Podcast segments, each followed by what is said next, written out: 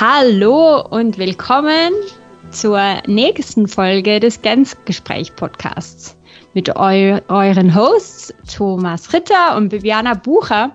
Und in diesem Podcast wollen wir euch Themen näher bringen aus der Arbeitswelt, die uns schon länger begleiten.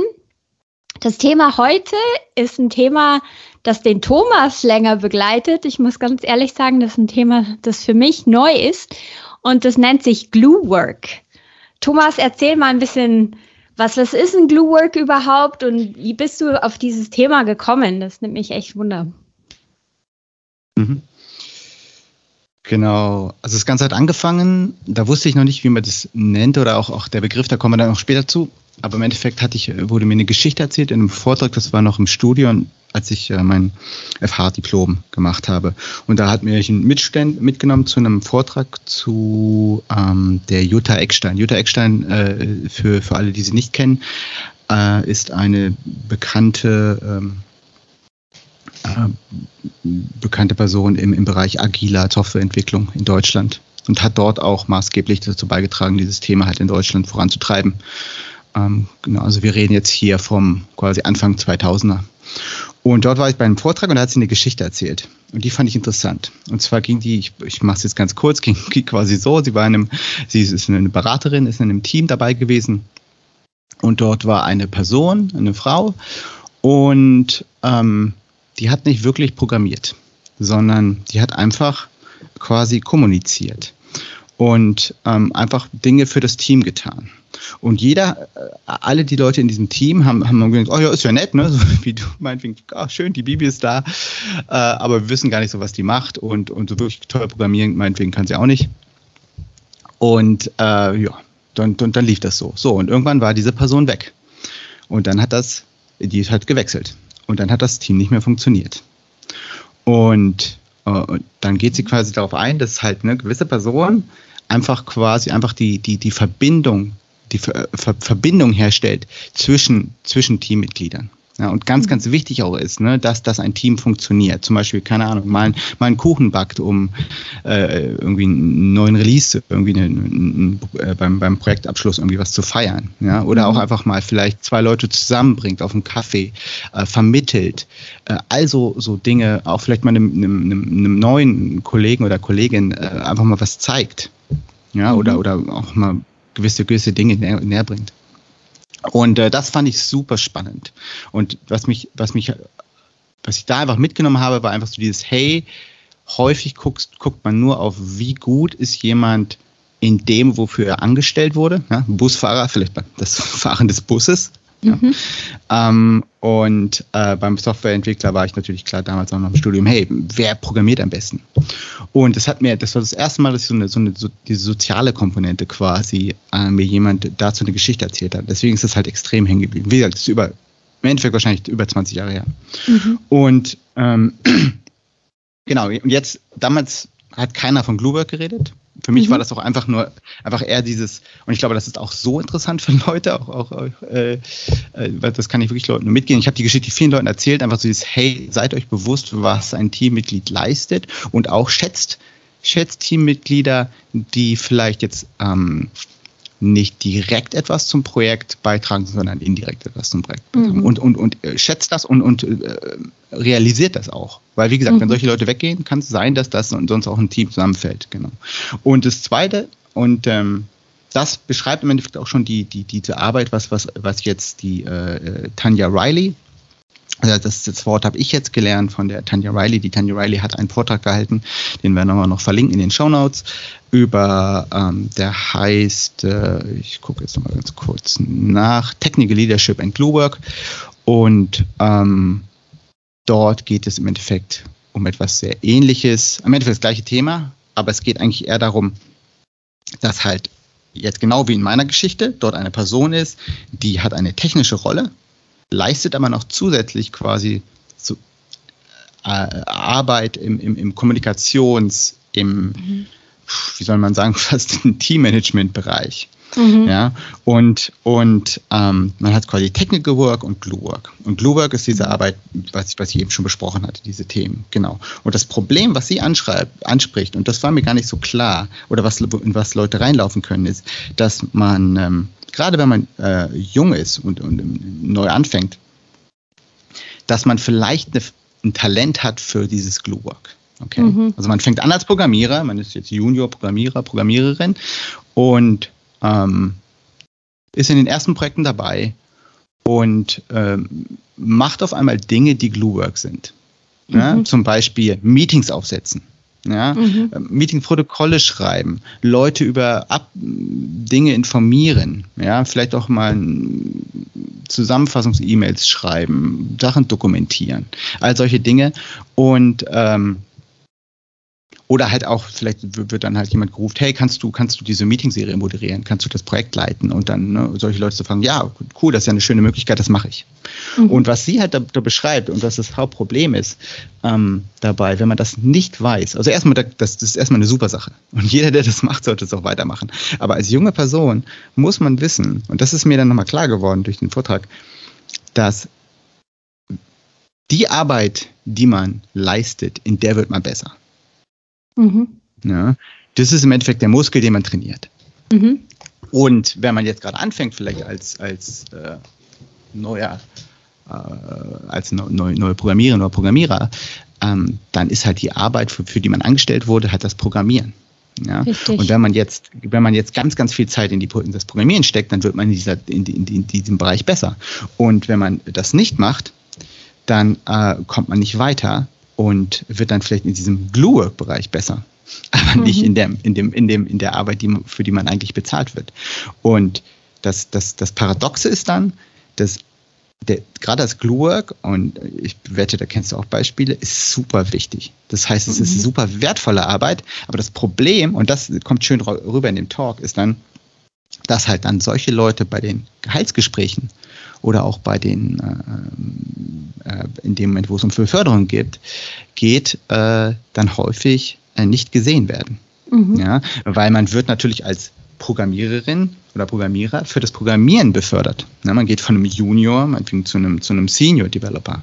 Mhm. Ja, und wenn man das nicht macht, wenn man jetzt quasi, äh, aber wenn man jetzt nicht so viel programmiert und dafür mehr Zeit in diese Glue-Work-Aktivitäten steckt, steckt dann äh, passiert das Problem, dass natürlich der Manager häufig das gar nicht sieht. Dem Team fällt das nicht auf. Da sind wir wieder bei der Jutta Eckstein. Da geht eine Person weg und auf einmal bricht das Team zusammen. Und alle denken so, was ist denn jetzt passiert? Und dann auf einmal merken sie, was diese Person geleistet hat. Ja. Ähm, und äh, äh, genau, und, und deswegen muss einem halt bewusst sein, als, als, als ähm, als gerade wenn man, wenn man nur anfängt, wo man seine Zeit investiert und dass man, dass man nicht zu früh auch wahrscheinlich, das will ich fast sagen, in diesen, in diesen Bereich reingeht. Mhm. Ja, weil einem sonst, weil das Problem ist auch, dass wenn man das, wenn man zu früh dort reingeht, dann, ähm, bei, okay, lass uns mal einen Schritt zurückgehen bezüglich äh, einer Karriere und wann Glue Work mal wichtiger wird und, und es ist eigentlich so am Anfang, wie gesagt, nehmen wir jetzt an, das ist jetzt eine Programmiererin, die programmiert und dort wird sie besser. Und an irgendeinem Punkt dann hat sie das Gefühl, ach, ich würde gerne auch mal ein Team leiten oder ich würde irgendwas in Richtung Management machen. Und dann werden auch diese Glue-Work-Skills total wichtig. Ja? Dann wird, ist es übrigens auch äh, die, die Anforderung, dass du Glue-Work machst. Mhm. Ja? Dann wirst du auch dafür bezahlt, dass du Glue-Work machst. Und dann, dann wird es auch, auch, auch anerkannt, dass du es machst. Ne? Und wenn du es zu früh machst, dann, dann fehlt dir im späteren, in der späteren Laufbahn deiner Karriere wahrscheinlich was von den technischen Skills, ja, und du kommst vielleicht auch gar nicht hin, weil dir, ähm, äh, ja, weil, weil du diese Skills nicht aufbaust. Ja, das ist ein sehr ein wichtiger Punkt. Also ich habe auch, ähm, ich habe reingeschaut in diesen TED Talk. Ich habe ihn nicht ganz fertig geschaut, aber ich fand das auch ziemlich entscheidend. Also die Tanja erklärt dann so anhand eines Beispiels. Sie sagt, es ist nicht ein reales Beispiel, es ist, ähm, fließt zusammen aus einigen realen Beispielen. Und was mir aufgefallen ist, dass es eigentlich ein Leadership-Vakuum gibt. Also eine junge Person, die anfängt und Glue Work macht, ähm, macht das in einem Vakuum, wenn es der Manager, der es eigentlich machen müsste, eben nicht macht. Weil eigentlich ähm, macht sie da viele, also in dem Fall ist es auch ein Beispiel einer Programmiererin, macht sie viele Sachen, sie moderiert zwischen Teams, sie ähm, übersetzt zwischen Teams, sie schaut, dass Leute Deadlines einhalten, eben das, die Sozialkompetenz. Und das ist alles, was eigentlich der Vorgesetzte machen müsste. Das heißt, ich denke, das ist schon mal ein Indiz, dass da etwas nicht ganz stimmt. Also im Leadership, wenn da Glue Work von jungen, irgendwie Neuankömmlingen gemacht wird, ähm, auch sie hat dann Onboarding übernommen und ich kenne das auch von, von meinen eigenen Arbeitserfahrungen, wo ich auch sagen musste, hey, große Firma, das Onboarding ist mäßig und du weißt, wie es dir selbst ergangen ist. Du möchtest das einer anderen neuen Person ersparen und ja, du gibst dann halt mehr mit. Das ist alles gut und recht, aber eigentlich ist es ein Vakuum, das da ist. Und deshalb fühlst du das. Also das heißt, irgendwie von der Firma her ist eine gewisse Guidance, die da sein müsste, die aber nicht da ist, auf einer anderen Stufe und dann wird die gefüllt von gewissen Leuten. Also das mhm. ist so das Erste, was mir dabei aufgefallen ist. Ähm, ja. Das andere ist, ich, ich selber war nie in einer technischen Rolle und habe auch nicht per se in einem technischen Team gearbeitet. Deshalb war das für mich so interessant, das mit anzusehen. Ich habe viel mit technischen Leuten zusammengearbeitet, also Leute, die im Pre-Sales-Team waren. Und da sagt man ja halt, das ist ein bisschen Klischee, aber hat auch ein bisschen Wahrheit, dass Leute, die sehr technisch sind, nicht unbedingt immer die sind, die die größte Sozialkompetenz haben. Also ich denke, Leute, die wirklich das beides super kombinieren, das waren dann auch die Leute, die man, die ich jetzt zum Beispiel sehr gerne zu meinen Kunden mitgenommen habe. Weil das waren die, die auch gut mit Kunden interagieren konnten, ähm, Gespräche führen konnten. Also das war, das war wirklich super. Und sonst, wenn jemand sehr technisch ist, aber nicht so sozial kompetent, dann braucht es eben diese Zwischenfunktion vielleicht vom Sales oder vom Account Manager, der eigentlich zwischen Kunde und der technischen Person vermittelt und ein bisschen auch übersetzt, weil das zum Teil eine andere Sprache ist. Also das ist das andere, was mir noch aufgefallen ist. Und ähm, ja, also ich kann mir auf jeden Fall vorstellen, dass wenn man eigentlich für eine technische Rolle angestellt ist und zu früh zu viel Glue Work macht, wie du es auch gesagt hast, dass man da ein bisschen vom Weg ab abschreiten, also abkommen kann und eben auch nicht gewürdigt wird für das, was man macht. Also ich denke, es ist sehr wichtig, dass man dabei bleibt, ähm, vor lauter dem, vor lauter Bäumen den Wald nicht mehr sieht. Also dass es wichtig ist, dass man die Dinge, für die man angestellt wurde, nicht aus dem Blick äh, verliert, bevor man sich für andere Sachen engagiert. Ja, sehe ich auch so. Was halt, was für mich so wichtig war, und deswegen habe ich das auch einigen Leuten, die, die, äh, die, ich, die ich kenne, geschickt und habe es auch vielen Neuankömmlingen bei uns einfach mal geschickt, ist einfach dieses, dass, dass es muss einem einfach bewusst sein. Es geht für mich eher um das Bewusstsein und äh, es geht nicht darum zu sagen, man soll diese Arbeiten nicht machen. Im Gegenteil, in meinen Augen ist das sehr, sehr, sehr, sehr sinnvoll. Und ich mhm. kann jedem auch nur empfehlen, äh, äh, die, diese, diese Arbeiten zu machen gerade auch meistens machen die Leute das ja auch, weil es ihnen Spaß macht. Genau wie du eben das mit dem Onboarding gesagt hast, so hey, ich habe hier das Gefühl, ich kann hier was äh, dazu, beitragen, ich kann hier mhm. mich hier einbringen und das ist ja, äh, und dann machst du auch noch das Leben von einem anderen äh, Teammitglied besser. Äh, das ist fantastisch. Ja.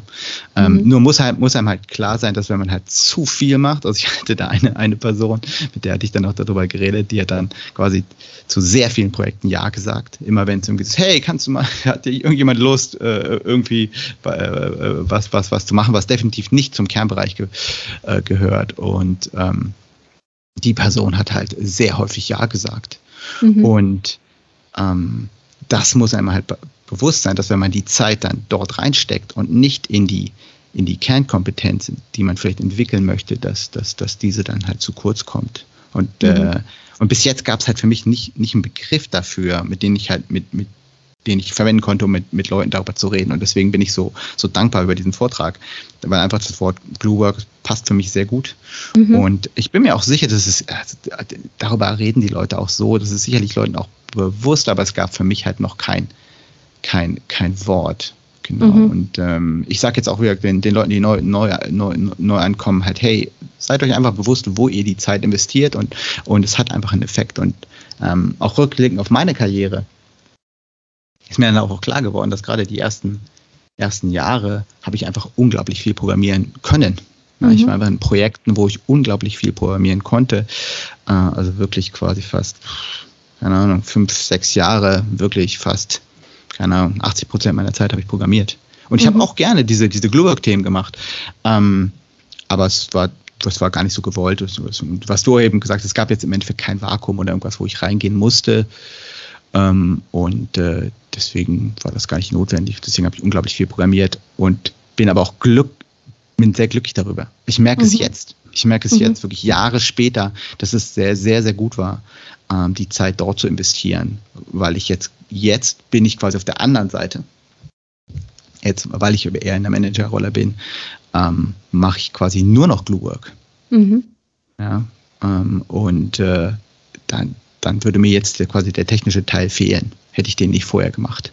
Mhm. Ja. Und deswegen nochmal zu, zurück zu dir und deiner Erfahrung.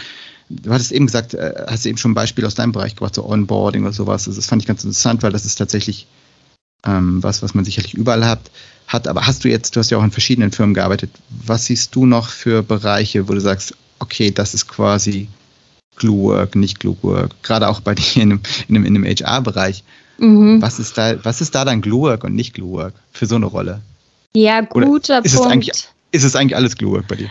Ich würde sagen, im HR ist sehr, sehr vieles Glue-Work auf jeden Fall. Also das, man ist ja auch verantwortlich für, für Leute und auch für die Kultur innerhalb der Firma und die Stimmung. Also ich denke, da ist sehr, sehr vieles, was zu Glue-Work zählt. Aber wenn ich jetzt an meine eigene Karriere denke, also in meinem letzten Job, als ich noch in einer HR-Rolle war am Anfang, habe ich sehr viel unternommen, damit ich möglichst viele Leute kennenlernen konnte. Also es war mir wichtig, äh, wir hatten damals über 2000 Mitarbeiter in der Schweiz. Und es war mir wichtig, dass ich so viele wie möglich sozusagen kennenlernen würde, in irgendeiner Form. Und da war ich auch sehr aktiv, habe mich auch freiwillig gemeldet und habe zum Beispiel das Leisure Team geleitet. Und bei uns mhm. war das mhm. Leisure Team, das hat organisiert, zum Beispiel gab es einmal im Jahr einen Kids Day, wo die Mitarbeiter ihre Kinder zur Arbeit bringen konnten. Und dann gab es so Hüpfburg und Märchenerzähler und all die Dinge. Und dann, ähm, ja, habe ich das mit einem Team von Freiwilligen organisiert.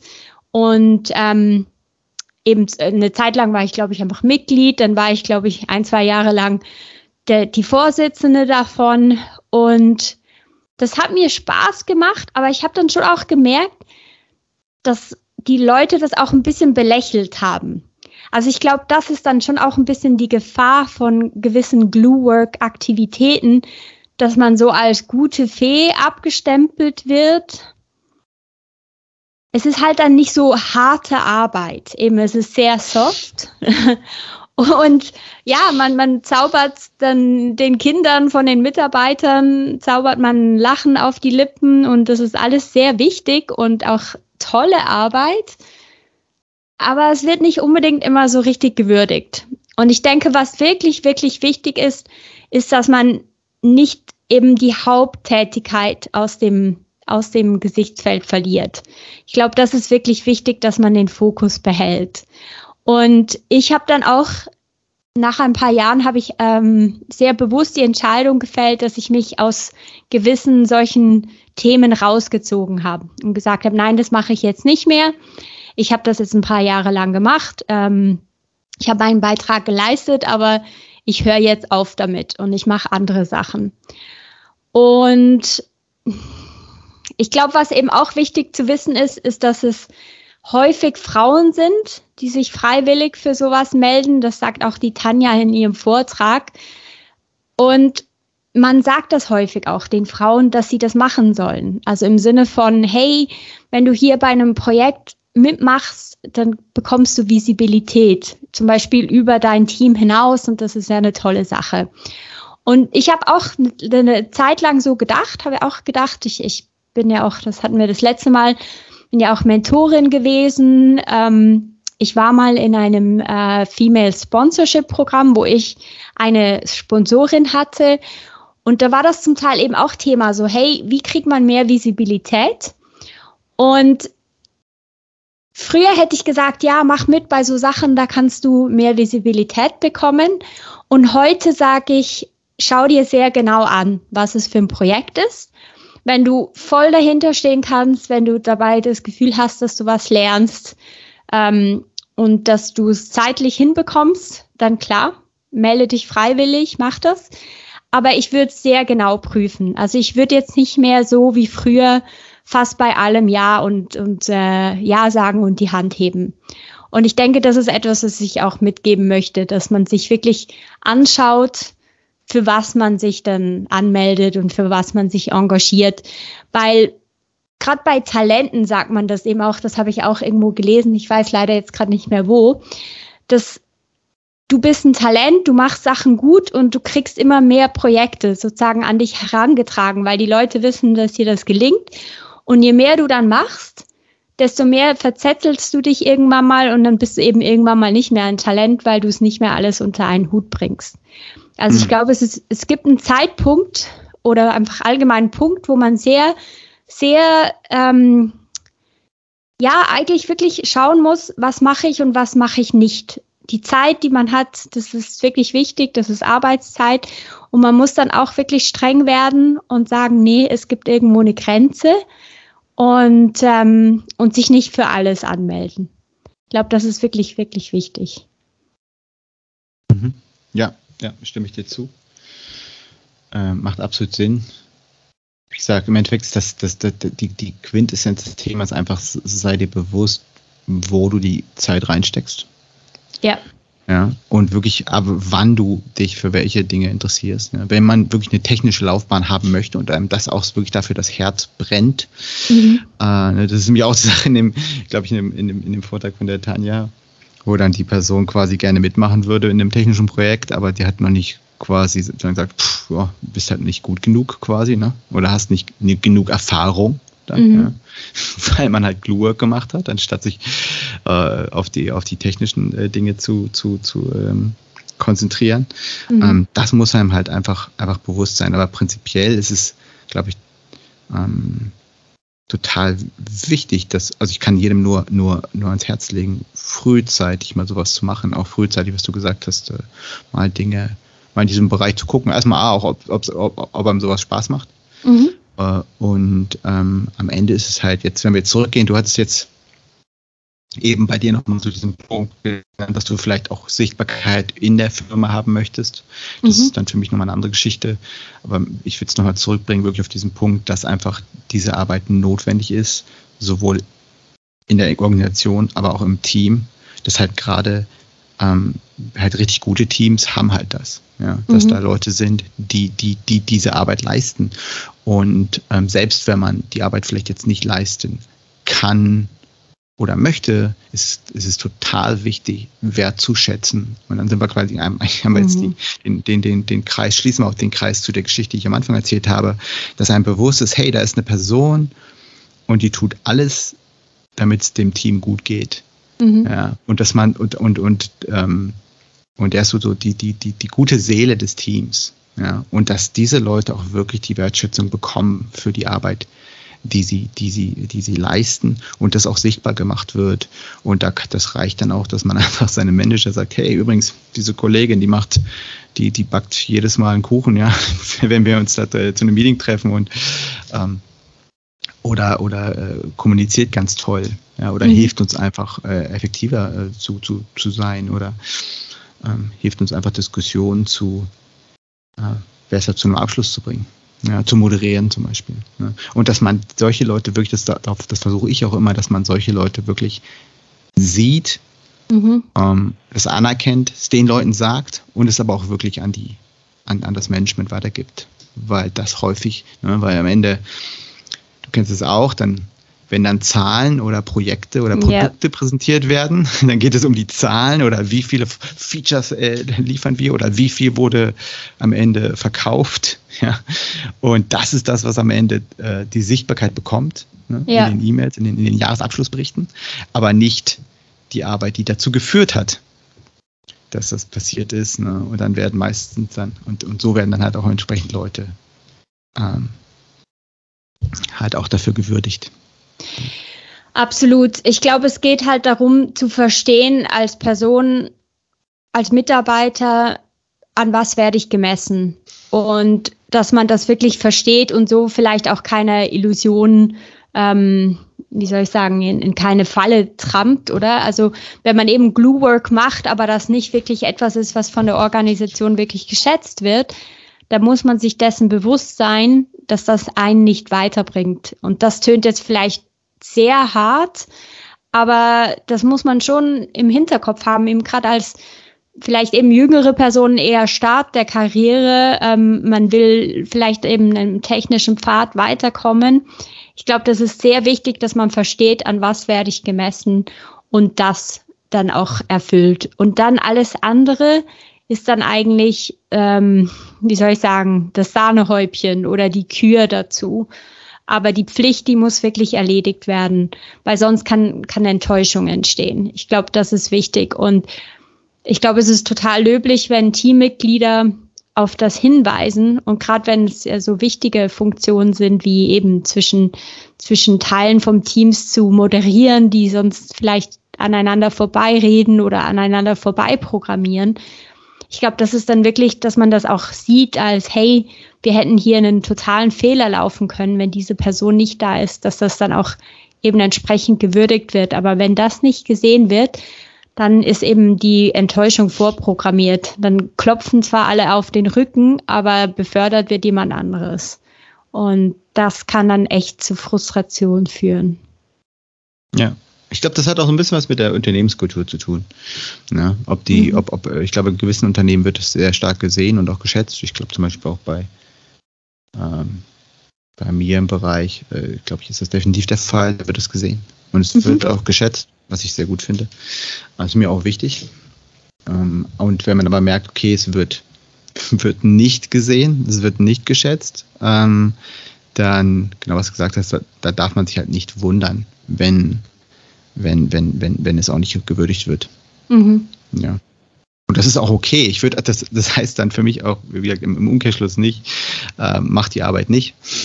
Nur sei, sei dir halt bewusst, mhm. äh, ja, wo, wo, wohin es führt. Ja, absolut. Ja. Genau. Und ich glaube, damit sind wir eigentlich am Ende von dem Thema. Da ist genug Input. Ja, cooles Thema. Also muss ich auch sagen, also ich war gar nicht vertraut mit dem Begriff. Ich ähm, verstehe das auch, was du sagst. Es ist schön, mal einen Begriff dazu zu haben für das Phänomen. Und ähm, ich habe jetzt hier auch einiges dazu gelernt, als ich auch diesen TED Talk geschaut habe. Also wirklich spannend. Und ich denke, es ist wirklich eine Falle, wo Frauen äh, besonders häufig rein trampen können. Also ich denke, es ist auch nochmal gut zu wissen, sich das vor Augen zu führen und einfach, ja, sich dran zu erinnern, dass man ja nicht vom Weg abkommt. Ich denke, das ist schon noch wichtig. Ein, eine kurze Korrektur, das, es, ist, es ist kein TED-Talk, es ist ein Lead-Dev-Talk. Ich weiß nicht, das ist auch ah. irgendwie eine Konferenz. Äh, ja, also nicht, dass sich Leute wundern, sie suchen, suchen jetzt nach TED Gluak. Nein, das ist Stimmt, nicht. Das sorry. Von, von der Lead-Dev-Konferenz äh, verlinken wir dann auch, genau. Gut, und dann sind wir, glaube ich, am Ende der Episode und wie immer reden wir jetzt noch über unseren berühmten Stoke of the Week. Genau. Beziehungsweise, was, was, was war dein Highlight dieser Woche, Bibi? Mein Highlight dieser Woche ist, ähm, dass im Moment bin ich gerade halt häufig zu Hause, ähm, die paar letzten Abende. Und ähm, es hat sich ergeben, mein, mein Freund hat ähm, irgendwie äh, runtergeladen Ted Lasso. Das ist so eine Serie. Mhm. Und ich finde die echt klasse. Hast, hast du davon gehört schon mal? Nee, gibt's auf, auf Apple TV. Ich könnte sogar gucken, aber ich habe es noch nicht geschaut. Ne? Okay. Also ich kann, ich kann sie empfehlen. Es geht da um einen Coach, der ist, ich glaube ursprünglich ist er Football Coach und dann kommt er nach England und ähm, coacht ein Fußballteam. Und ich bin jetzt auch nicht die Mega-Sportlerin, aber der hat so eine positive, halt amer typisch amerikanische Art, also das Positive, wie er Leute motiviert. Und ich denke, gerade so im Bereich Leadership Management kann man viel noch von, von Ted Lasso lernen. Ähm, wie er das ganze Thema angeht. Also ich finde das, ich finde es, also es ist total lustig übrigens, also wirklich ganz eine witzige Serie. Und ähm, ja, ich finde die ist gute Laune und trotzdem inspirierend. Also tiefgründiger, als man meint im ersten Moment. Ja. Macht Spaß. Okay. Ich, ich schau mal rein. Ja. Ich hab's bis jetzt, ist mir wurde es mal vorgeschlagen, ich habe es noch nicht geguckt. Ja. Okay. Und du, was, was ist dein Stoke of the Week, Thomas?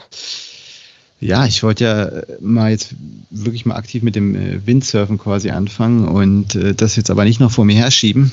Ja? Mhm. Und jetzt auch in der heutigen Zeit, das hat man ja auch abends immer noch mehr Zeit. Genau, und ähm, es wird aber auch kälter hier. Wir sind ja in, Deutschland.